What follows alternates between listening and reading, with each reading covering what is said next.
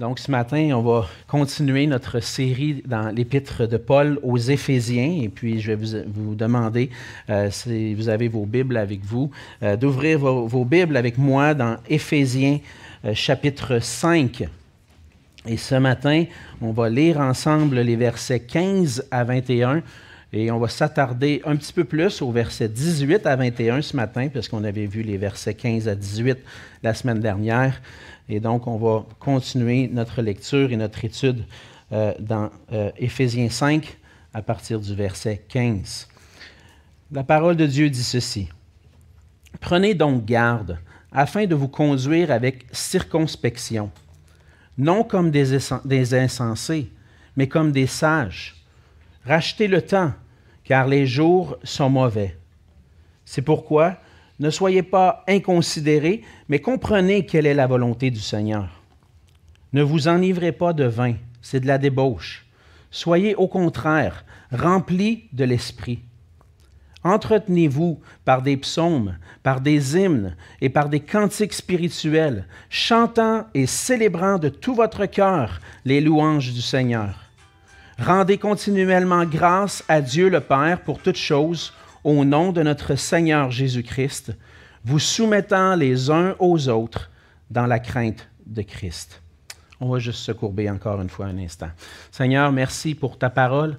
Seigneur, merci de nous l'avoir euh, préservé euh, jusqu'à nous, jusqu'ici, pour qu'on puisse apprendre à te connaître. Seigneur, ouvre notre intelligence, ouvre nos cœurs, calme nos pensées et nos cœurs et tout ce qui pourrait nous euh, distraire, Seigneur, tout ce qui pourrait nous tracasser. Euh, on veut t'apporter toutes nos craintes et nos soucis à tes pieds et te dire, Seigneur, parle-nous, parle-nous par ta parole ce matin et que ton nom soit glorifié dans nos vies. C'est en Jésus que je te prie. Amen. Amen. Plus, euh, plus je vieillis, et oui, je vieillis. j'ai plus 20 ans. Puis des fois, même si on aimerait encore avoir 20 ans, on n'a plus 20 ans.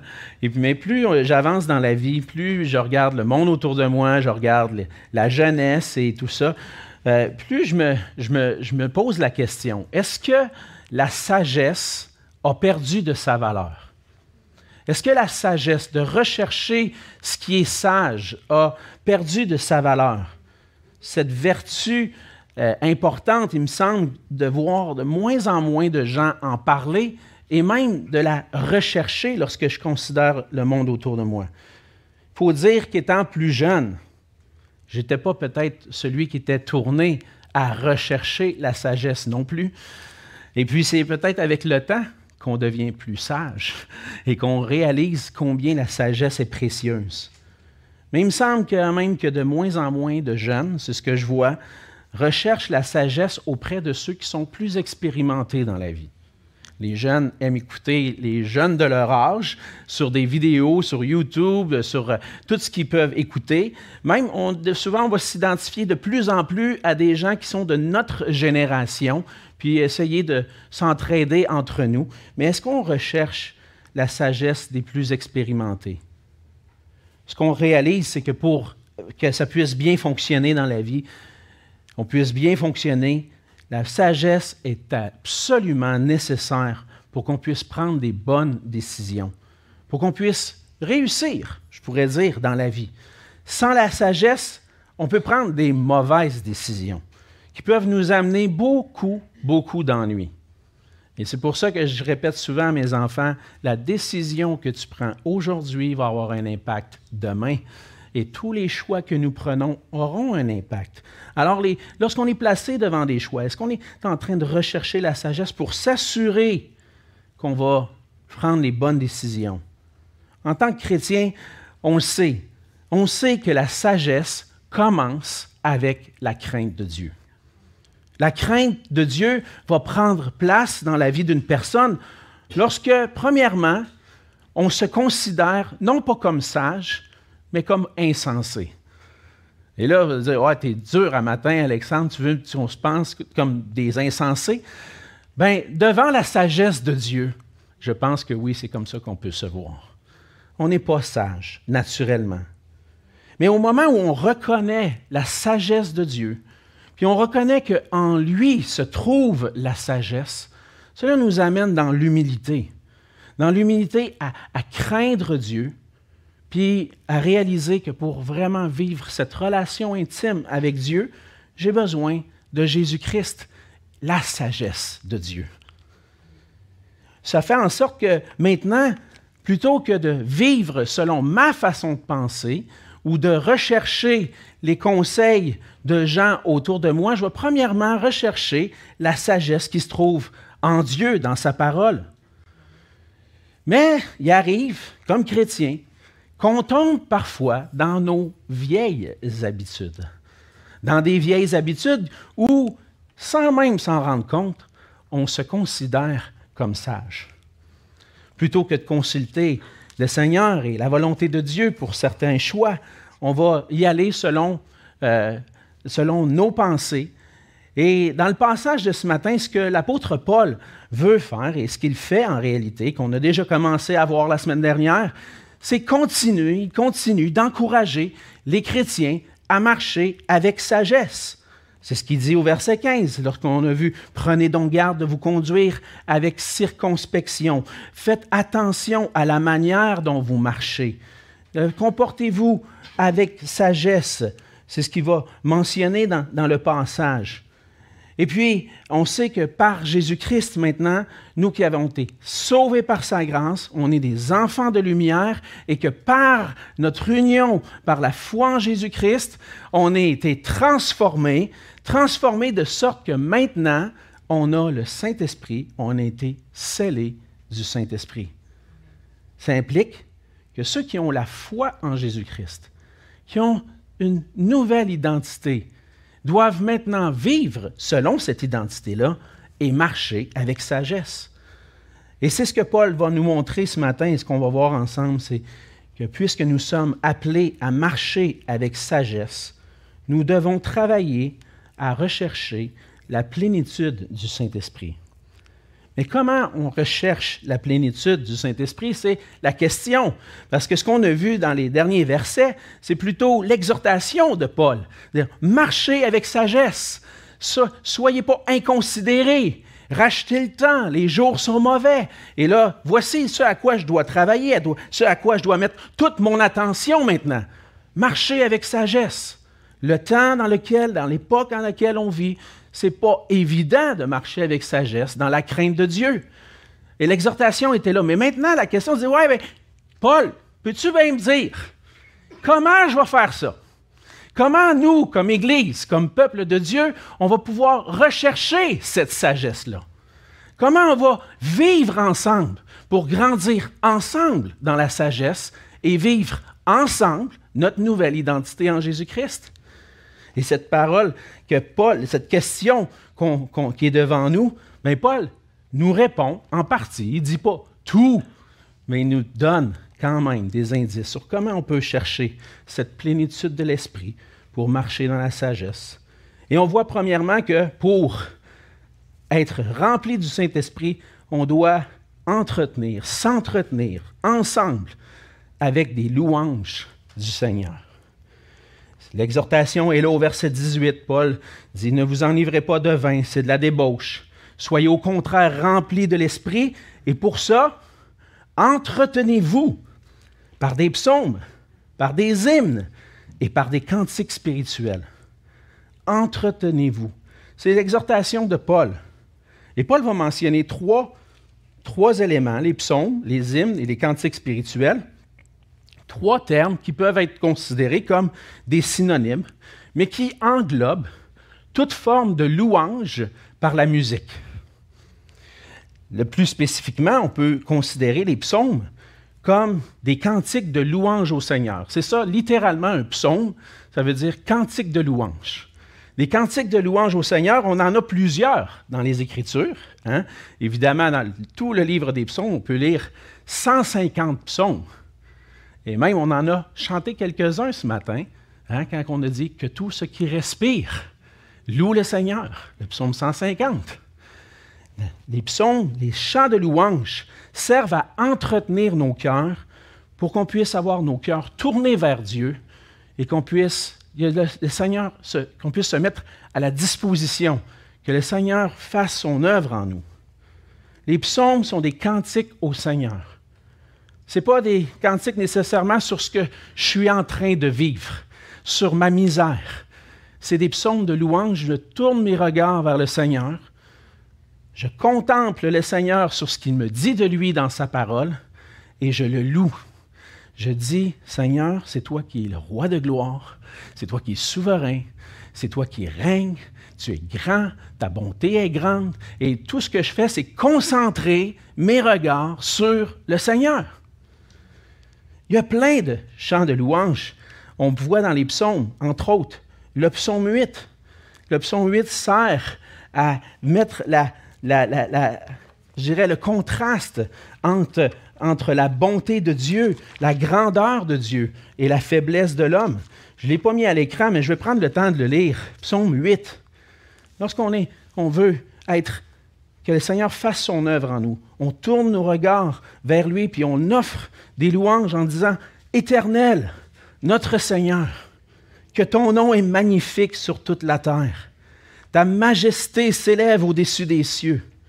Par la bouche des enfants et de ceux qui sont à la mamelle, tu as fondé ta gloire pour confondre tes adversaires, pour imposer silence à l'ennemi et au vindicatif. Quand je contemple les cieux, ouvrage de tes mains, la lune et les étoiles que tu as créées, qu'est-ce que l'homme pour que tu te souviennes de lui, et le Fils de l'homme pour que tu prennes garde à lui? Tu l'as fait de peu inférieur à Dieu, et tu l'as couronné de gloire et de magnificence. Tu lui as donné la domination sur les œuvres de tes mains. Tu as tout mis sous ses pieds, les brebis comme les bœufs et les animaux des champs, les oiseaux du ciel et les poissons de la mer, tout ce qui parcourt les sentiers des mers. Éternel, notre Seigneur, que ton nom est magnifique sur toute la terre. On regarde au Seigneur, on réalise je pourrais dire, notre petitesse devant Dieu. Puis on réalise que tout, on dépend, tout dans nos vies, tout dépend de lui. Et on, se, on s'humilie devant lui. On a des chants aussi dans nos cantiques où on donne gloire au Seigneur. Euh, et puis, euh, lorsqu'on souvent, j'aime faire ça dans, mes temps de, de, personnel avec le Seigneur, je sors un livre de cantiques. Et puis là, je vais dire, je, veux offrir des louanges au Seigneur. Donc, je vais tourner à, un cantique en particulier, puis juste le lire ou même le chanter pour l'offrir au Seigneur. Parce que le Seigneur est digne de recevoir la gloire. Les psaumes sont des cantiques de louange au Seigneur. Les hymnes sont aussi, peuvent contenir de la louange. Mais plus particulièrement, les hymnes ont un contenu qui nous permet de nous rappeler des vérités.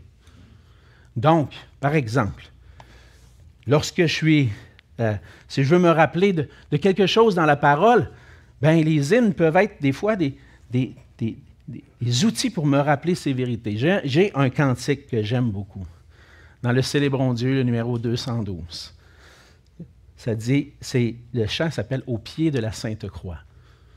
Au pied de la Sainte Croix coule la fontaine du salut que je reçois. Grâce souveraine.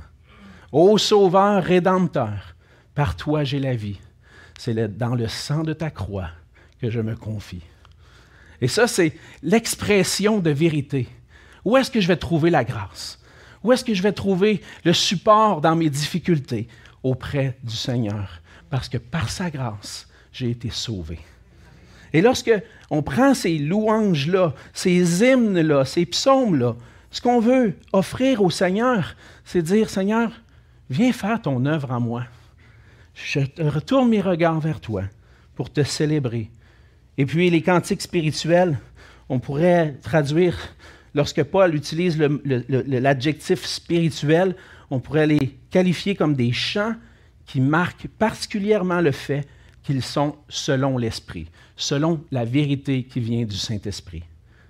Et l'exhortation de Paul, lorsqu'il dit Entretenez-vous par des psaumes, par des hymnes et des cantiques spirituels, s'entretenir, le, verbe littéralement veut dire Dites-vous des psaumes, des hymnes et des cantiques spirituels.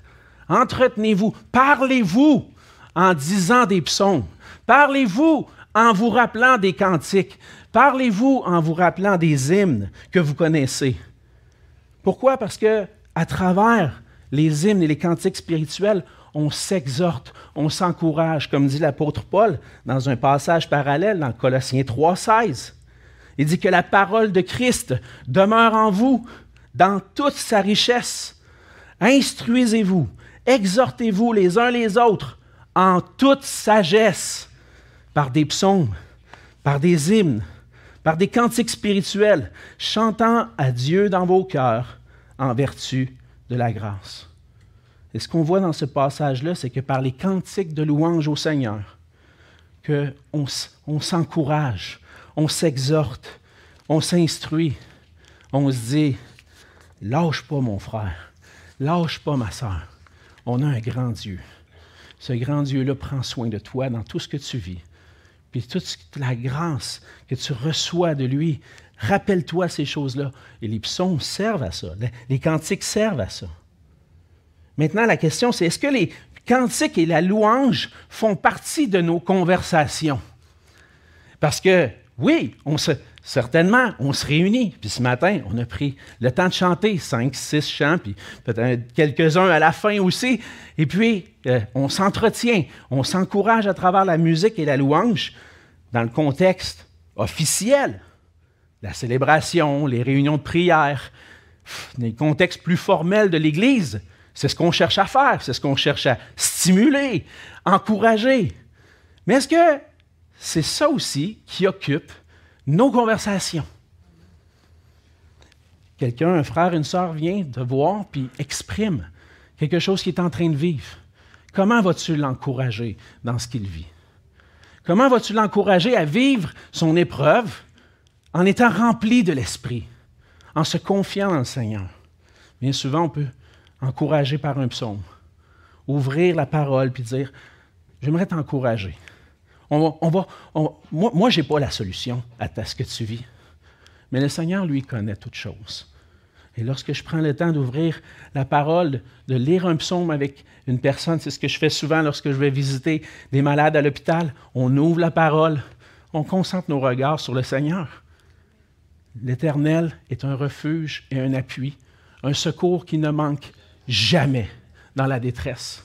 Fait que peut-être que tu es en train de vivre quelque chose que pour toi, tu dis, je ne vois pas où est le Seigneur dans ça. J'ai aucune idée que pourquoi Dieu permet ça dans ma vie? Puis j'ai l'impression qu'il est tout seul. Que je suis tout seul plutôt. Que je suis seul, puis, puis que quand je prie, il ne m'entend pas. C'est-tu vrai? Non, c'est pas vrai. Ça, c'est des mensonges qui peuvent rouler dans notre cœur. On a besoin de se rappeler des vérités de la parole. Le Seigneur est un secours qui ne manque jamais dans la détresse.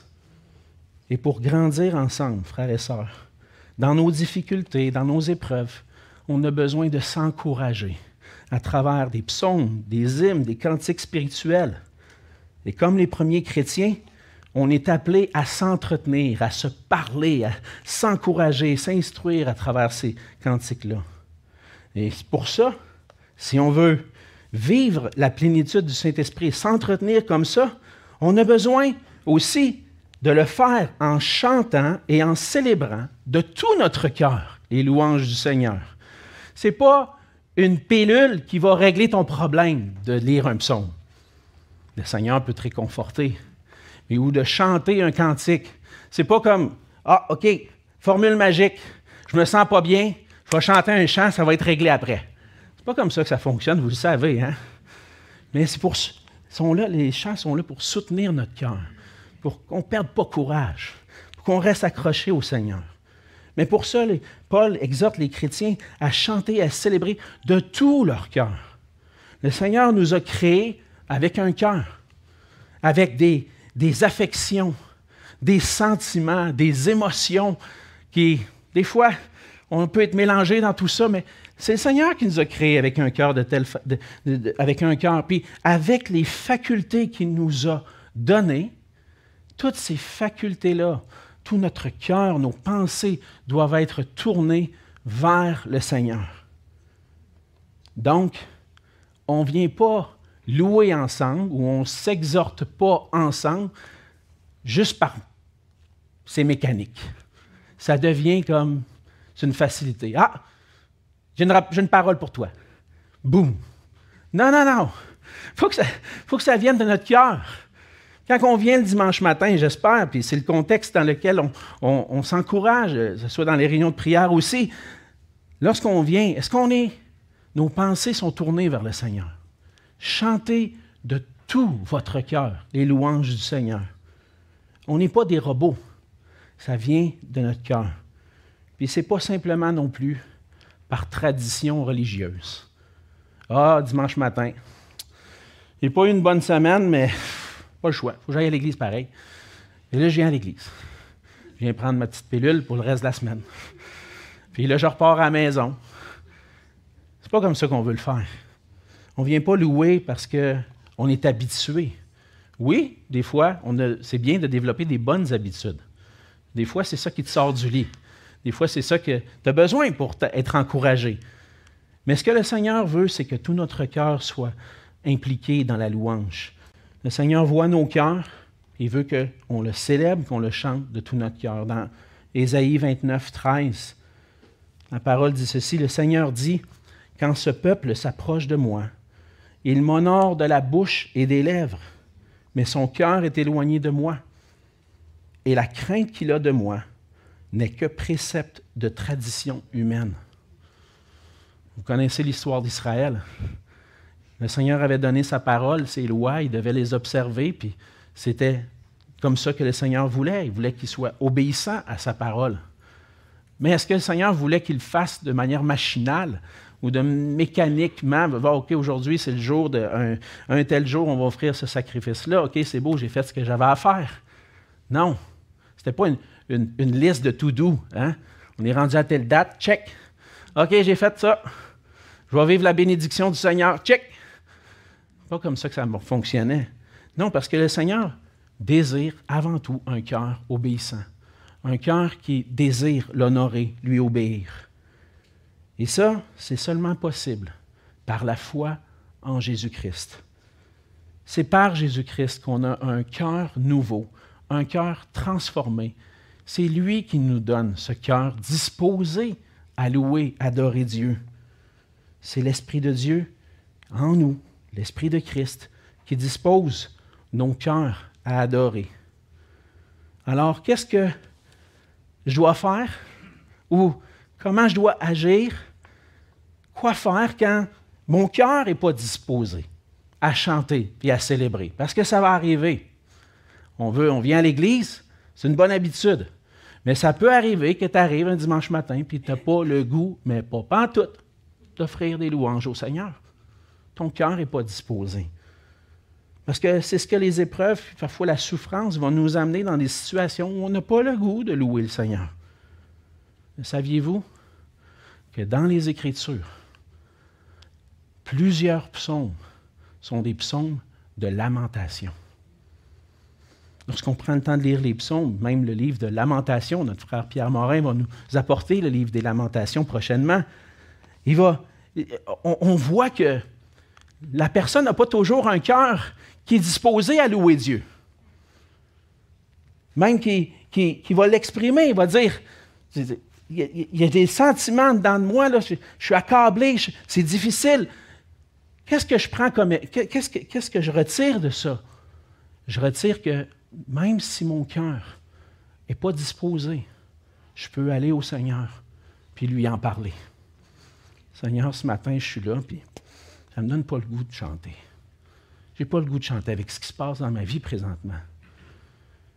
Il s'est passé quelque chose en chemin ou il s'est passé une épreuve pendant la semaine, puis je suis au milieu d'une épreuve, ça fait plusieurs semaines, plusieurs mois, je n'ai pas le goût. Qu'est-ce que le psalmiste fait? Entre autres, vous pouvez aller lire le psaume 42, le psaume 43. C'est s'exhorte et dire Pourquoi t'as battu mon âme? Confie-toi en Dieu. Confie-toi dans le Seigneur. Puis on voit cette lutte dans le cœur. Mon cœur n'est pas là, puis en même temps, c'est ce que je veux, je voudrais. Qu'est-ce que je fais? Je vais au Seigneur, puis je lui dis Seigneur, aide-moi à retrouver la joie. Aide-moi à retrouver la joie, même dans l'épreuve. Le psaume 22, on lit le psaume 22. Mon Dieu, mon Dieu, pourquoi m'as-tu abandonné? j'ai l'impression que tu m'écoutes plus. Puis on voit que ce psaume-là est accompli par notre Seigneur Jésus à la croix. Mon Dieu, mon Dieu, pourquoi m'as-tu abandonné?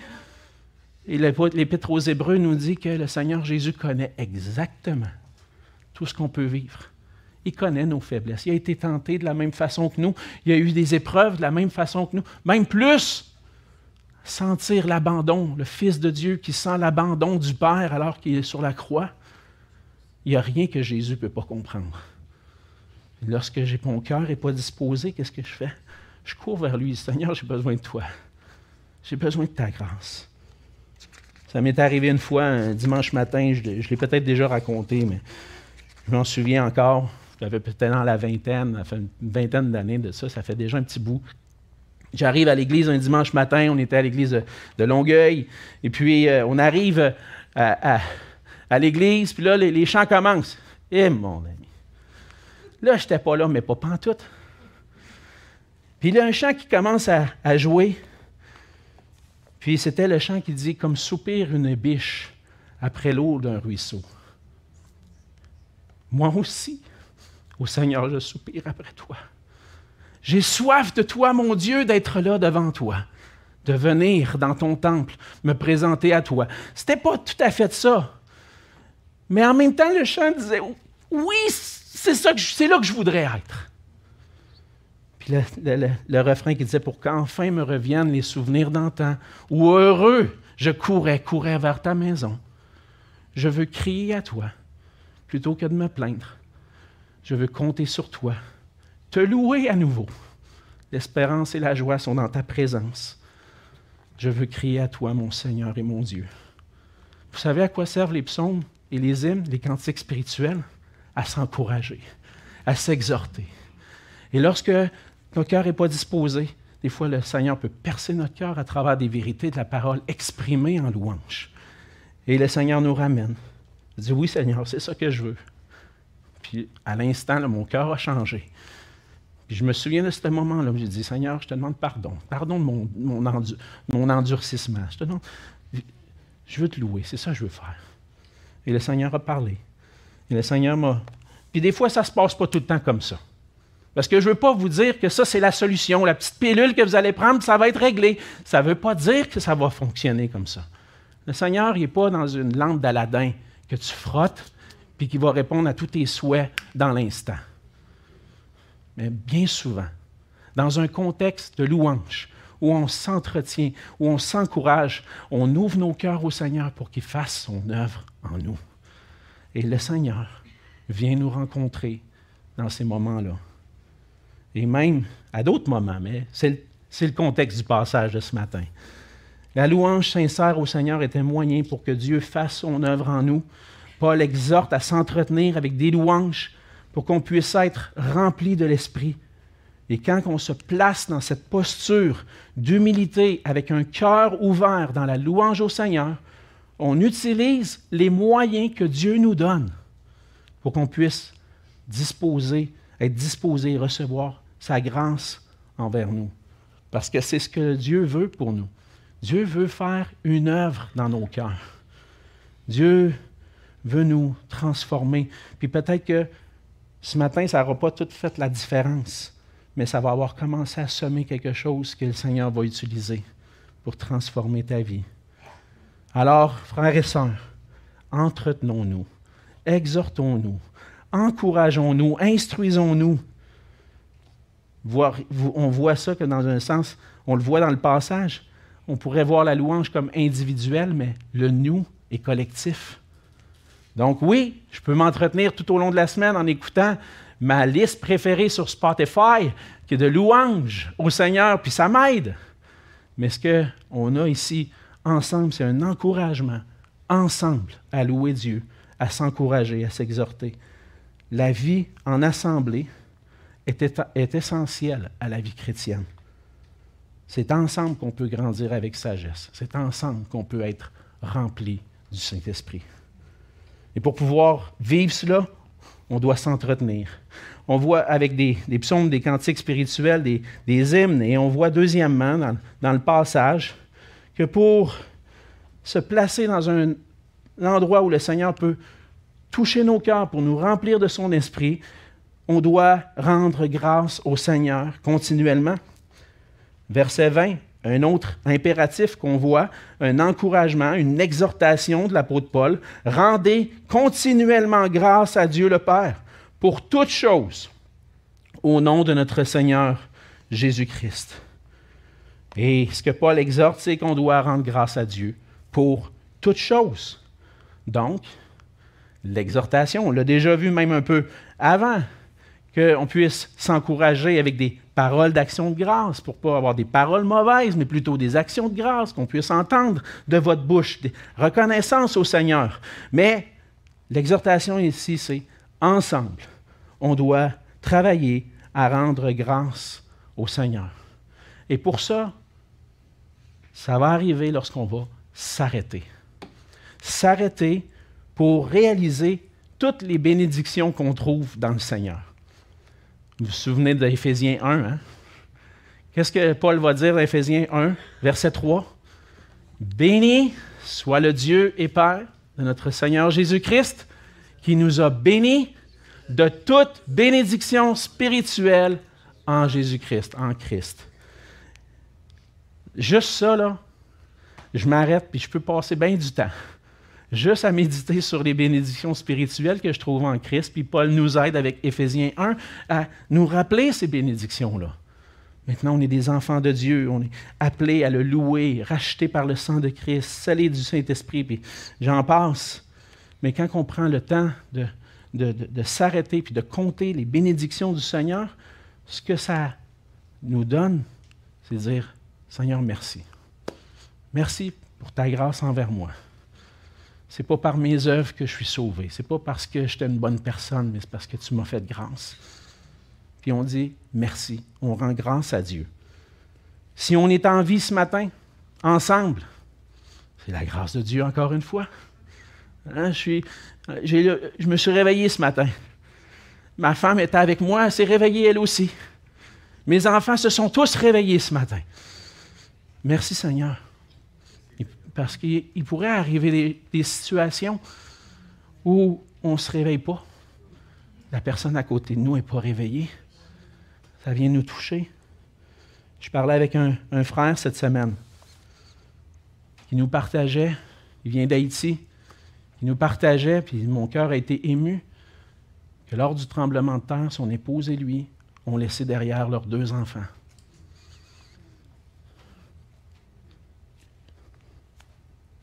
Comment je réagirais si ça m'arrivait? Et ce frère-là a dit, Louez l'Éternel car il est bon, car sa miséricorde dure à toujours. Même quand je viens de perdre mes deux enfants dans le tremblement de terre. J'ai dit, Seigneur, tu fais une œuvre incroyable dans le cœur de ce frère-là.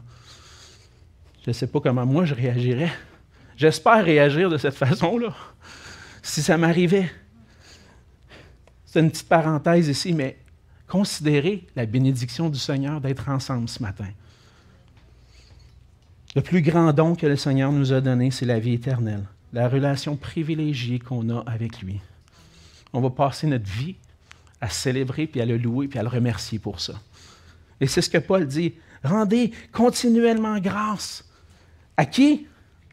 À Dieu, le Père. Oh boy, juste ça, hein?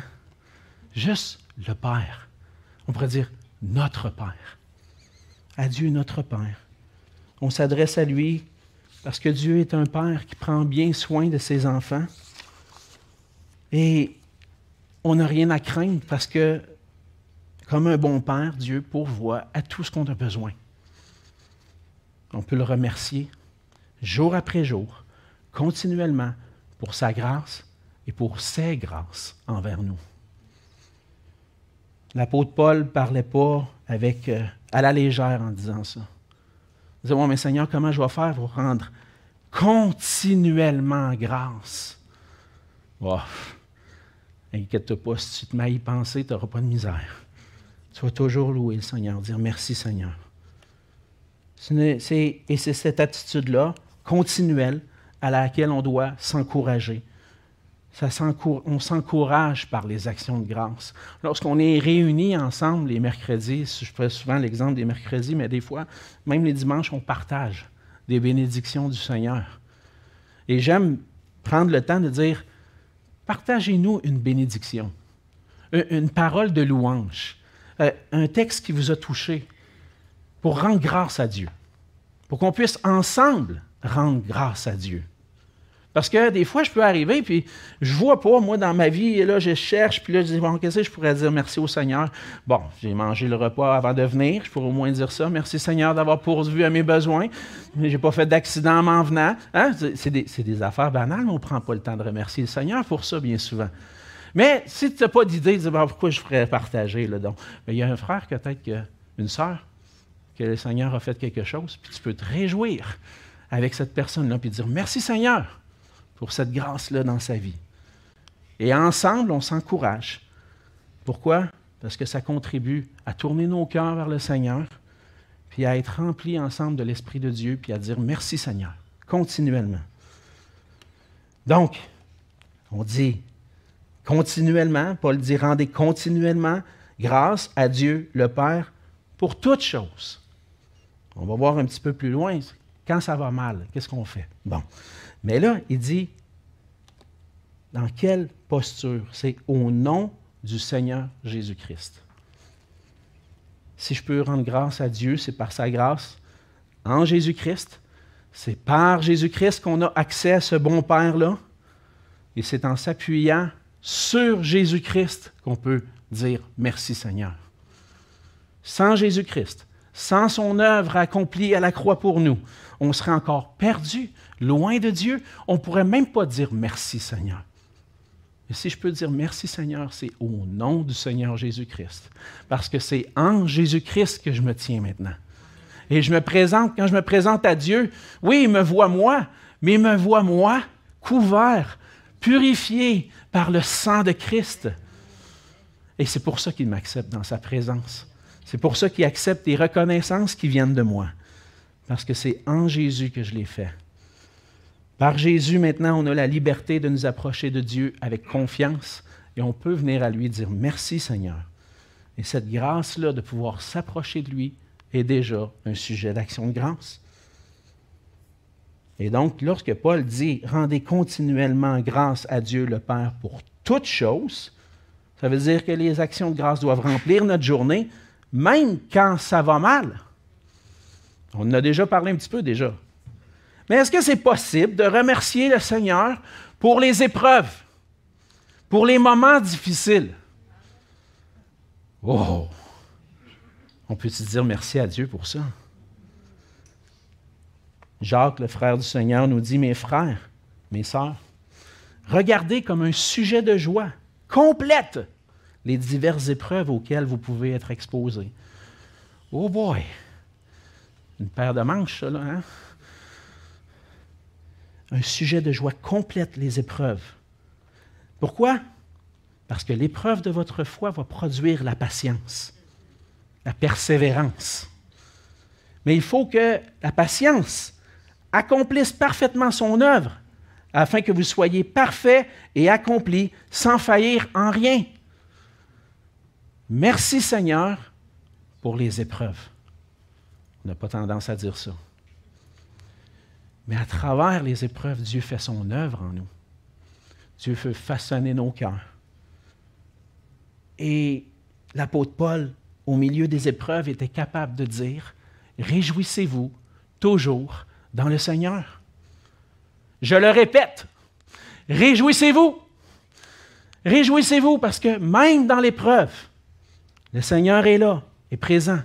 Il nous accompagne, il nous transforme. Paul sait de quoi il parle. Il sait même que les épreuves, que dans l'épreuve, c'est possible d'être joyeux puis de remercier le Seigneur. Est-ce que c'est possible de remercier le Seigneur puis de rendre grâce continuellement, même dans l'épreuve? Oui, c'est possible. Par la grâce de Dieu en nous.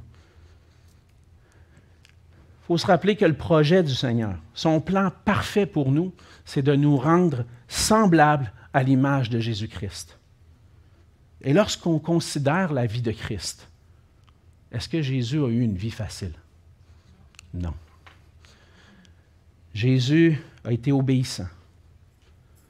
Il a été obéissant jusqu'à la croix. C'est un sujet de joie pour nous, ça. L'épreuve que Christ a vécue. Et le Seigneur veut nous former pour qu'on soit comme Jésus. Est-ce que la vie va être facile? Non.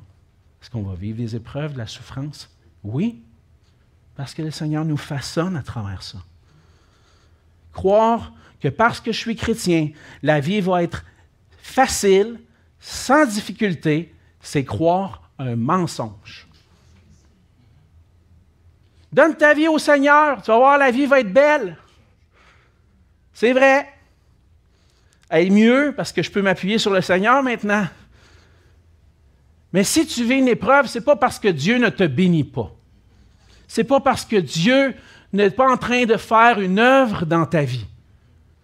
Puis bien souvent, ce qu'on entend, c'est Mets ta confiance au Seigneur, tu vas voir, tes problèmes financiers vont être réglés, tes épreuves, tu vas être guéri, tu n'auras plus de souffrance. C'est un mensonge. Parce que la parole nous montre que Jésus a souffert, les apôtres ont souffert, les disciples de Christ vont souffrir pour son nom. Et je veux juste vous le rappeler, on va souffrir. Mais avec le Seigneur. Il va être là avec nous tous les jours jusqu'à la fin du monde. Il est un refuge et un appui, un secours qui ne manque jamais dans la détresse. Il va être là. Et ça, c'est la belle vie. Pas une vie sans souffrance. Un jour, oui. Quand on va être au ciel, ça va être fini. Puis on vit dans l'attente, puis dans cette espérance-là. Puis c'est correct. Mais le ciel n'est pas sur terre encore. Un jour, on va être avec le Seigneur, puis ça, ça va être terminé. on peut se réjouir, on peut remercier le Seigneur pour les épreuves et la souffrance parce qu'on trouve en lui un refuge, une, protection. Et quand ça va mal, le Seigneur nous dit, ne crains rien, car je suis avec toi. Persévère. Et puis, si on veut continuer d'être rempli du Saint-Esprit, que Dieu fasse son œuvre en nous. On doit s'encourager par des psaumes, des hymnes, des cantiques spirituels. On doit offrir continuellement à Dieu des actions de grâce et on doit le faire dans une soumission les uns aux autres dans la crainte de Christ. Et on doit être soumis les uns aux autres, c'est le verset 21. Quel genre de soumission est-ce que Paul parle? Puis je vais juste l'effleurer ce matin parce que le reste du passage va nous expliquer un peu plus de quelle soumission dont il est question.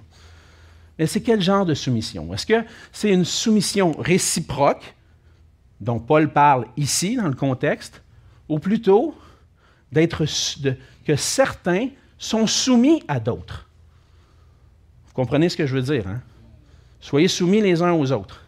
Ah, Louis, je, suis soumis à toi, puis toi, tu es soumis à moi. C'est de ça que Paul parle? C'est pas de ça qu'il parle exactement. Non. Parce qu'il va décrire ensuite le contexte familial, le mari, femme, les enfants envers leurs parents, les maîtres, les, esclaves envers leurs maîtres.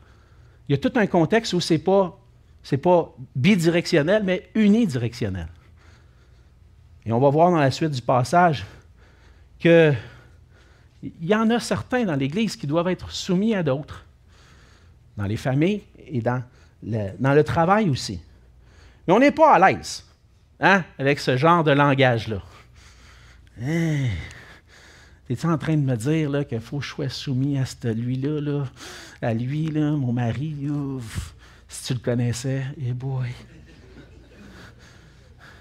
Ah, mes parents. Oh boy. Faut vraiment que je sois soumis à eux, Seigneur. Hey, mon boss. Ben, si tu ne le connais pas, c'est pour ça que c'est facile pour toi de dire ça. Tu ne connais pas mon boss à moi. Mon boss, hey. Comprenez ce que je veux dire? Pas toujours évident. Mais dans les Écritures puis dans l'Église, on voit que celui qui est en position de leadership ou d'autorité, puis qui est appelé dans le fond, à exercer un leadership, puis dans un sens, les autres sont appelés à être soumis à son leadership, il doit le faire en étant un serviteur des autres à l'exemple de Christ. Et là, ça change tout le contexte. Oui, même si ton mari n'est pas super, oui, même si ton boss n'est pas super, si tes parents ne sont pas super, tu dois leur être soumis. Mais celui qui est en position d'autorité doit le faire en étant un serviteur, à l'exemple de Christ. Dans Marc 10, 42 à 45, Jésus les appela et leur dit, Vous savez que ceux qu'on regarde comme les chefs des nations les tyrannisent et, les grands, et que les grands les dominent. Il n'en est pas de même au milieu de vous. Mais quiconque veut, excusez-moi, il faut que je tourne la page, être grand parmi vous, qu'il soit votre serviteur. Et quiconque veut être le premier parmi vous, qu'il soit l'esclave de tous. Car le Fils de l'homme est venu non pour être servi, mais pour servir et donner sa vie comme la rançon de beaucoup.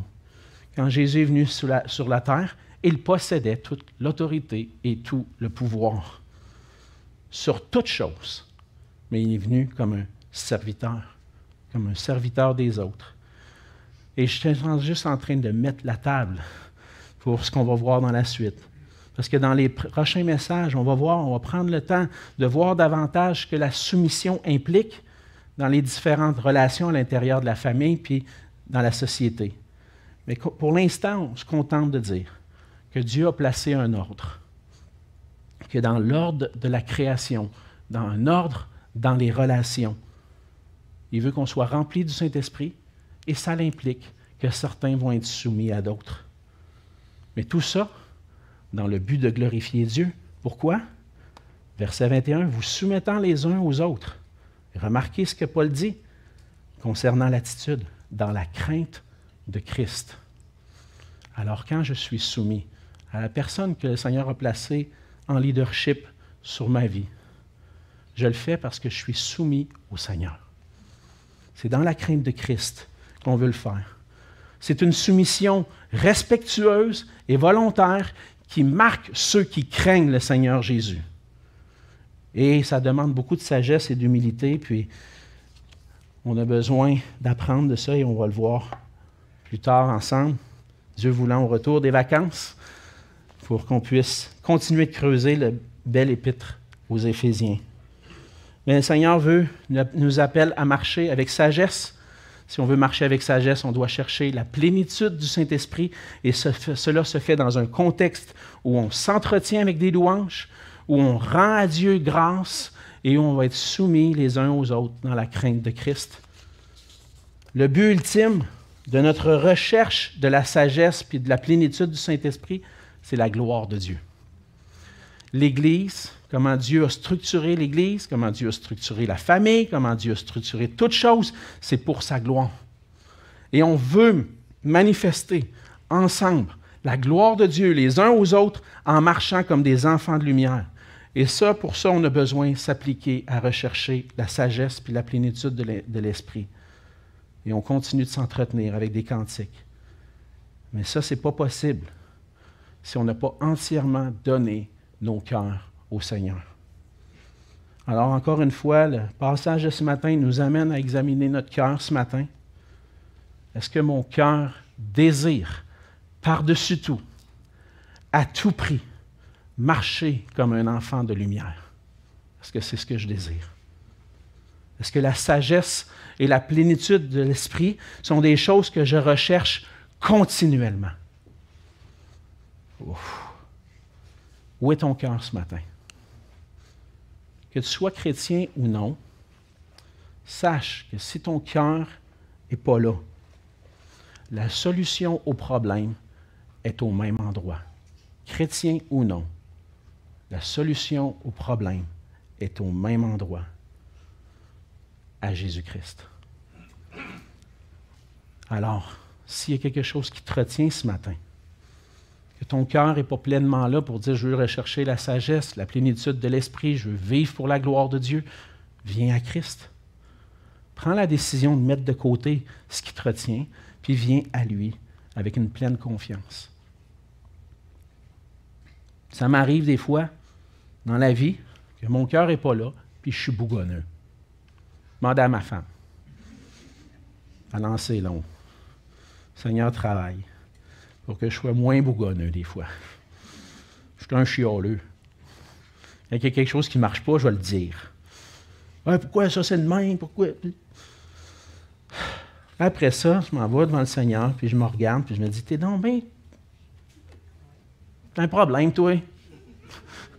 Espèce de bougonneux. T'es-tu en train de glorifier Dieu? T'es-tu en train de manifester devant ta femme, tes enfants, que tu es un enfant de lumière? Tu es-tu en train de leur montrer à rechercher la sagesse? Là, OK, c'est beau, Seigneur, j'ai compris. Mais là, je viens au Seigneur, puis je dis, Seigneur, j'ai besoin de toi. Chaque jour, à chaque heure. Oh, j'ai besoin de toi. Viens, Jésus, et demeure auprès, en moi. Viens en moi. Fais ton œuvre en moi, Seigneur, parce que j'ai besoin. Puis on a besoin. Et c'est mon exhortation, frères et sœurs, comme le Seigneur nous enseigne. Soyons remplis du Saint-Esprit. Chantons et célébrons ensemble à la gloire de Dieu pour que Dieu fasse son œuvre au milieu de nous. Prions. Seigneur notre Dieu, on veut te dire merci pour ta parole encore une fois ce matin. Merci pour ce festin, Seigneur, dans lequel tu nous places. Lorsqu'on ouvre ta parole, on entend ta voix, Seigneur, et tu nous places devant nos cœurs. Et Seigneur, ce matin, je veux t'apporter euh, mon cœur et ma prière, c'est qu'on puisse tous ensemble t'apporter nos cœurs. Pour qu'on puisse, Seigneur, rechercher ta sagesse, pour rechercher continuellement à être rempli de ton esprit. Aide-nous, Seigneur, à nous encourager à travers ta parole, à travers des psaumes, des hymnes, des cantiques, à rendre continuellement grâce, à te rendre grâce pour toutes choses. Fais ton œuvre au milieu de nous, Seigneur. On veut, dans nos plus profonds désirs, être une Église qui brille pour toi, qui brille pour ta gloire, pour montrer ta gloire et ta sagesse au monde autour de nous et entre nous. Change nos cœurs, Seigneur. Et c'est en Jésus que je te prie. Amen.